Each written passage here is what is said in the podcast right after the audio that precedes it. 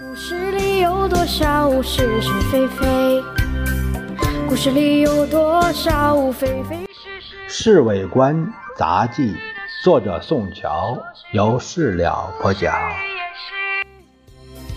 故事里的事，说不是就不是，国大展期三天开幕，并没有使得谈判好转。其实大家都知道，先生这样做完全是个策略。好几个月来不能解决的问题，哪有短短三天内就完全解决的道理？今天上午十一点，在国民大会堂举行制宪国大的开幕式，是抗战还都后第一件大事。先生早上起床一直非常紧张，连照了好几次镜子，大概是看看气色好不好。达令，夫人笑意盈盈地对先生说。我今天得向你道喜，因为国民大会总算是如期举行了。谢谢你。其实等十一点钟举行开幕式后，才能算如期举行。难道还会变卦吗？变卦当然不会有，就是怕外国的一般舆论攻击我们。放心好了。哈哈，在美国的钱并没有白花。即使那些记者发出不利我们的电报，他们的大老板都是赞助我们的人呐。先生听了这话，大为高兴。他情不自禁地拉着夫人的手说：“大令，你的话对极了。呃，你看，你今天预备穿什么衣服啊？”谁说的？国会开幕是个大典，我想你应该穿蓝袍黑马褂，中华民国的大礼服。不，我觉得还是穿军常服好，因为共产党拒绝参加国大，将来有的是用兵的机会。穿长袍马褂，给好些人以演武修文的感觉。共产党已经拒绝出席国大了。当然，不过我早已吩咐红蓝营照样发通知给他们，还有民主同盟。你不是说过要争取民主同盟的一部分人吗？不行，他们决定跟着共产党走。不过没有关系，我们现在有青年党、民社党。无党派人士、社会贤达，还有工商界领袖，很有代表性。今天有没有邀请外交团观礼呀？请了的，他们都要来。那开会一定要准时。他们外国人最怕不遵守时间了。先生点头表示同意，接着又对夫人说。哎，看我今天气色怎么样？很好，不过等一会儿我还帮你稍微化下妆。十点三刻，红男友匆匆的赶到官邸，他是来接先生和夫人参加国大开幕式的。他穿着黑色的外国大礼服，手里还拿了一个高帽，不知为什么，看来十分像那个魔术师。报告主席。他一见先生，就忙说：“我是代表全体国大代表来迎接主席和夫人的。”那么我们现在就走吧。先生马上站起来。呃，为了安全起见，兰友的意思认为主席应该从后门进入后场会场，因为这样可以直接上主席台。兰友陪着笑脸。兰友的顾虑十分有道理。大亮，我同你分坐两起走好了。我从前门进去，你走后门。先生点点头，也好，那你先走一步好了。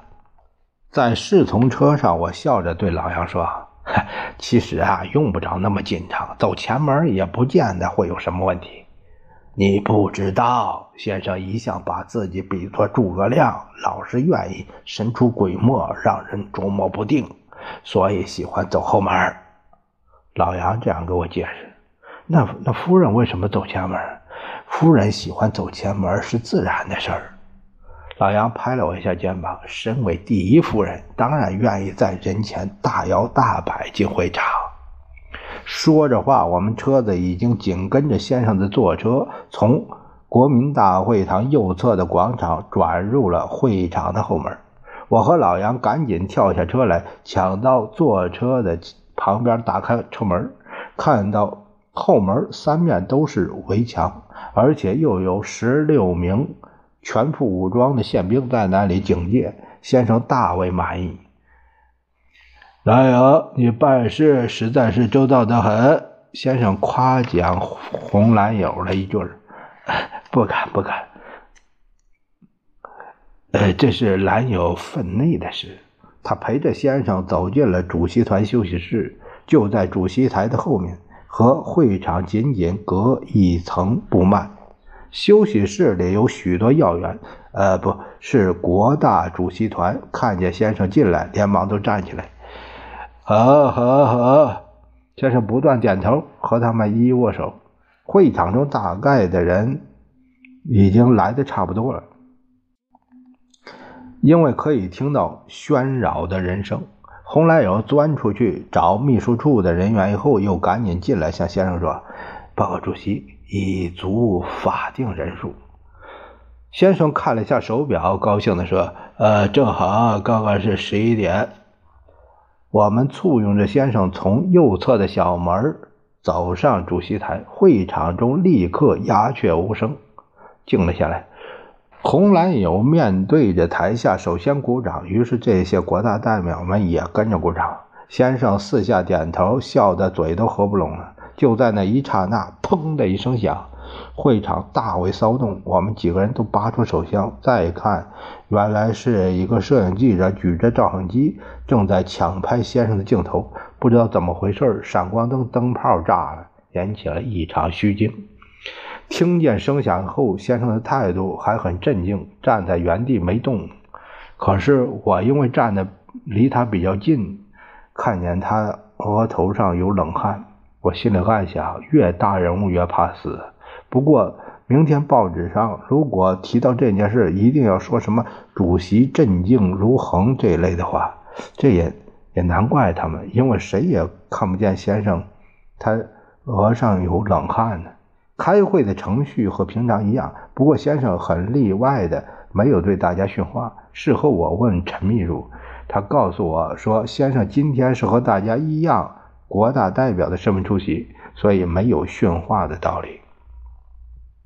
开幕式结束以后，先生又恢复他国民政府主席的身份，和夫人一同在楼上会客厅接受各国大使的祝贺。头一个进来的当然是马歇尔特使，紧接着就是斯图雷登大使，然后是英法加拿大、澳洲等国的大使。先生满脸笑容，和这些大使握手，还用英语说：“谢谢你们的光临。”等到那些外宾叽里咕噜的说一大套的客气话以后，先生仍然以不变应万变，连用英语说：“Thank you, thank you。”不到十五分钟，接见各国大使的仪式也就完毕。先生这才搀着夫人下楼到。国大会场的正门上车，门口的秩序非常好。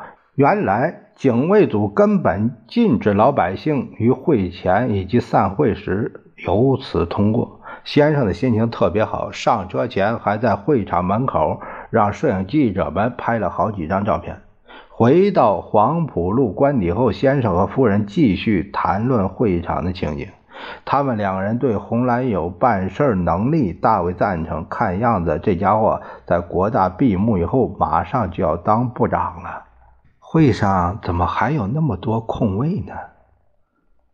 啊，那是留给共产党、民盟、民主同盟他们的座次。先生笑着说：“啊，他们不是已经拒绝参加了吗？”难道还会来？明明知道他们不会来，可是仍然留着这个席次给他们，表示我们的大量。大亮，你这样做太好了。真有和外国政治家一样的民主作风。呵呵呵呵，先生干笑了几声。啊，明天全世界的报纸都要登我们国大开幕的消息，中国的国际地位又提高了不少。我们一定要在明年之内消灭共产党，那么第二届国大开会就更威风了。先生得意洋洋。故事里的事，说是就是，不是也是。故事里的事。说不是就不是，是。